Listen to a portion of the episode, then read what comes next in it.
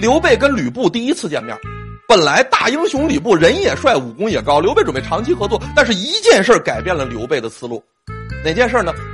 当众办公室里边，吕布呃跟刘备特别客气，尊重有加，谦虚低调，呃问寒问暖，表现特别好。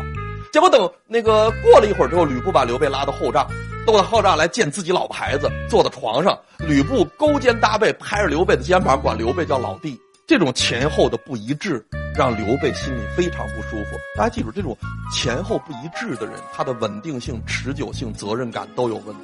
所以刘备得出结论：吕布这个人反复无常，不可深交。前后不一致的人都不可深交，反复无常的人是一个大坑。